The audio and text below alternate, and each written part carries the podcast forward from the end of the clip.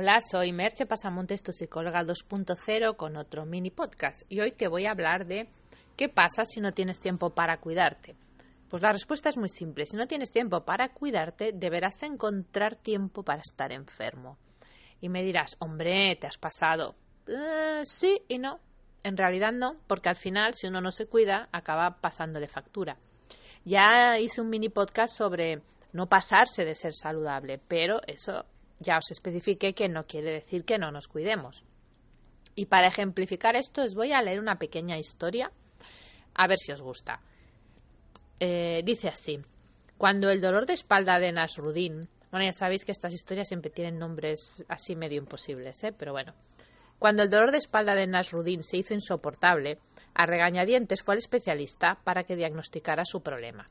Bueno, dijo el doctor, su problema se puede curar con una operación dos semanas en el hospital y estando después un mes totalmente horizontal, haciendo reposo y sin hacer esfuerzos.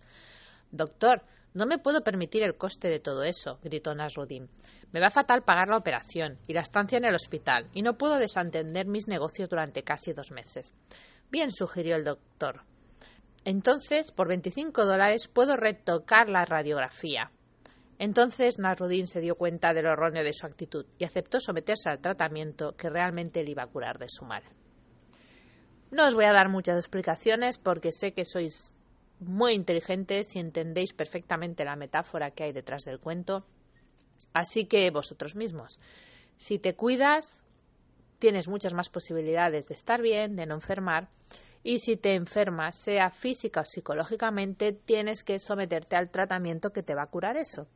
Y también cuando sucede psicológicamente, porque es muy, muy frecuente que cuando hay un problema psicológico pensemos, bueno, ya se me pasará, etcétera, y lo único que se, que se hace es perpetuarlo o resolverlo de mala manera.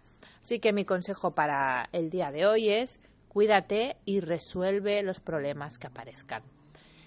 Espero tus comentarios y seguimos en el próximo podcast o mini podcast. Bye bye.